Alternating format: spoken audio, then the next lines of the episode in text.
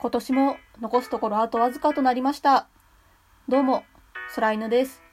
皆さん、大掃除しましたか？犬はですね、本日、部屋の大掃除をしたところ、高校生の頃のアルバムですね、卒業アルバムが出てきまして、そちらを見たら、えー、クラスの集合写真以外、写真が写っていないという事実を、また改めて認識しまったことで、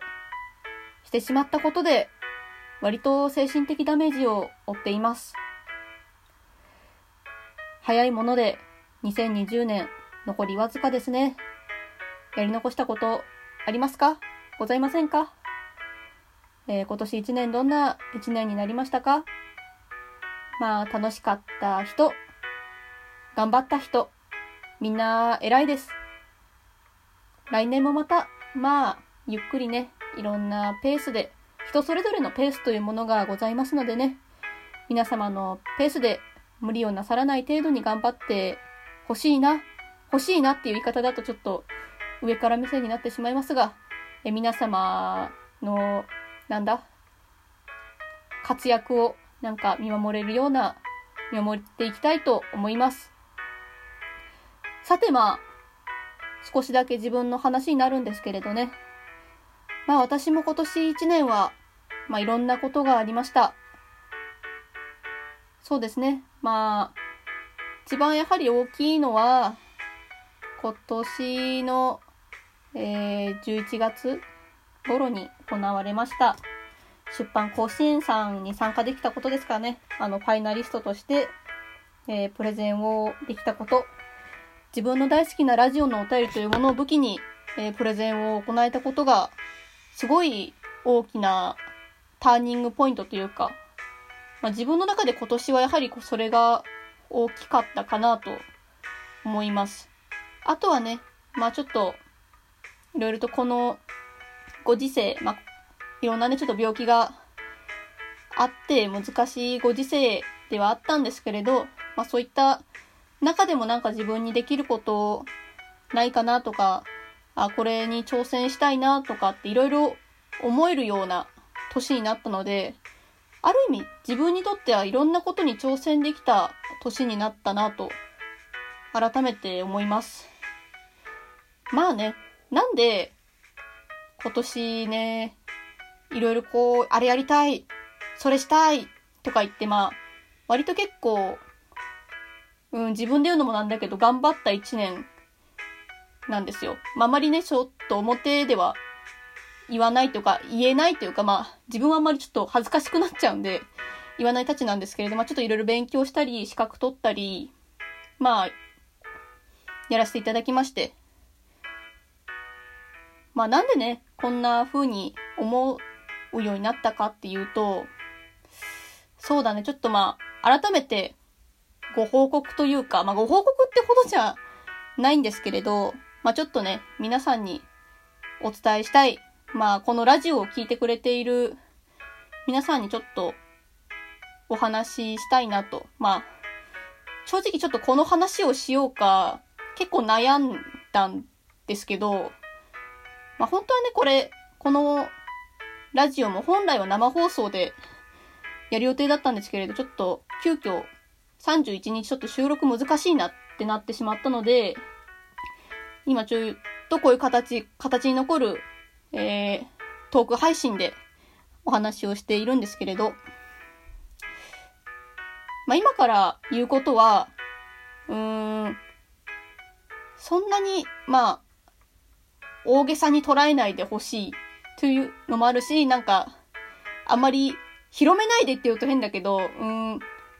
まああくまで私にあったことのちょっとしたお話、ご報告をさせてください。実はですね、私、えー、今年の春頃にですね、ちょっと心臓の病気をやらかしたというか、発症しちゃいまして、ちょっとだけ緊急入院してたんですよ。あ、あのね、一応断言しとくけど、今流行りの病気ではないです。それは断言します。まあ、ちょっと、わけあって、ちょっと心臓をやらかしまして、ちょっとだけ入院してました。で、まあ、言葉通り死にかけてたんですよね。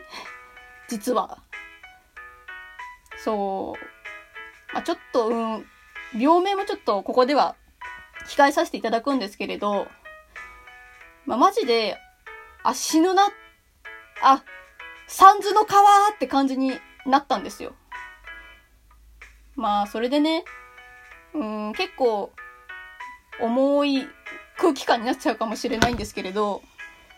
死ぬかもしれないっていう感覚が確かにあって、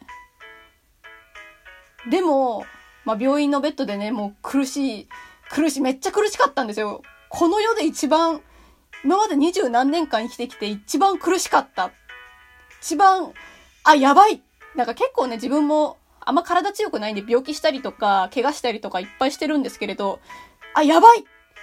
ていう意識が飛ぶ瞬間というかなんか、私そのカフェインアレルギーでカフェイン取ると意識飛んじゃうんですけれど、なんかそれに近しい感覚があって、あ、やばいこれ、やばいんだなっていうのを、まあ、病院のベッドで寝ながら感じてた、感じてたんですけれど、あ、これどうしよう、そのまま死んじゃうのかななんてぼわーっと考えてたんですけれど、いや、まだ死ねなくねって思って、死んでたまるかばーかっていう、まあ、思う時が、思う時っていうか、まあ、ベッドで横になりながらめちゃめちゃ苦しいんですけれど、いや、まだ死ねねえわってすごい思ったんですよね。何回かね、死ぬなっていうか、割とマイナスな感情がでかくなっちゃって、ああ、こりゃダメだ っていう時があったんですけれど、でも何より、それを思った瞬間、いや、まだ私、夢も目標も何も叶えてねえし、やりたいことだってまだまだいっぱいあんのに、え、こんなところで死ぬの？いや、死ねねえだろって思って、思いまして。まあ、結果とし、結果としてはね、今、こうしてお話できている通り、ピンピンしているし、まあ今は大丈夫です。今は病気は治った、まあ完治というかね、まあ、うーん、まあ完治したんですけれど、完治したって言っとくね。で、まあこれをやらかした時に、まあ本当はね、なんかツイッターとかでご報告するべきなのかなって思ったんですけど、いらぬ心配かけたくねえしなとか思って結局言わないまんま、えー、この12月29日まで来ちゃったんで、まあ、今回ね、今年の振り返りと称しまして、あとまあ、軽いご報告というか、まあ、しようかなと思って、今このお話をしました。まあ、それでね、結構、その出来事が、今年めっちゃいろんなことを突き動かす、なんか原動力になって、もしかしたら私明日死ぬかもしれないんだなっていうのが、めっちゃ実感しちゃったんですよね、その時に。まあ明日生きてる、明日無事に生きてる保証なんて誰にもないし、私神様じゃないんで、まあもしかしたらこのラジオを撮ってる1秒後に死んでるかもよって言われても、そっかーとしか言えなくて。まあだから、なんかもう、いつ死ぬかわかんないこんな世の中なんだから、だったらもう1分1秒後悔せずに生きてたいし、あの時、確かにめちゃめちゃ苦しい中で、夢とか目標とか何も叶えてねえって思った時、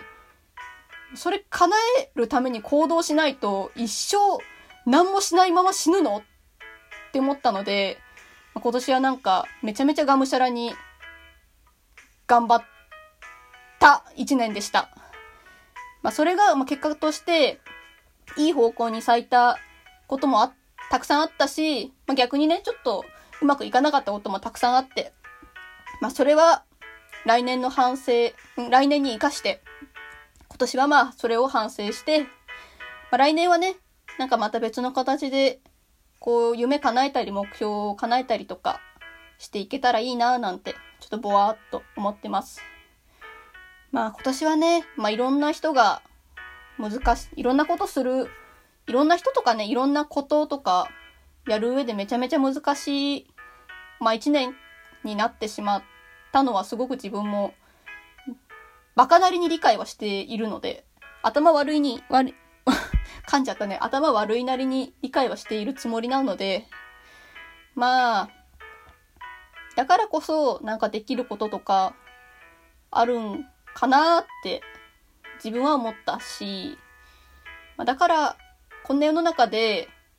まあ明日死ぬかもしれないこんな犬だから、夢目標を叶えようぜ。まあ、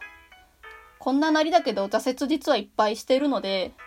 まあ、その挫折、今までの挫折に比べたら今のがむしゃらに頑張ることとか、まあ、辛くないし、辛くないって言ったら嘘だわ。辛い時あるわ。普通に頑張ってる時辛い時あるけど、まあ、がむしゃらにやってやろうぜ。まあ、そういうこともあるよね、みたいな感じで、頑張ってふわっと。頑張った。今年は結構がむしゃらな一年でした。まあ、それがね、ある意味自分らしかったかなと思えるので、まあ、そんな犬ですけど、来年はどうしていこうかなというお話をね、えー、後半のパーソでちょっとだけお話ししたいと思います。まあ、今回はちょっと前編みたいな感じになるのかな。また後編のトークも聞いてくれると嬉しいです。それではじゃあ今回は、今回はてかここ、前編はここまで、えー、後半に続きます。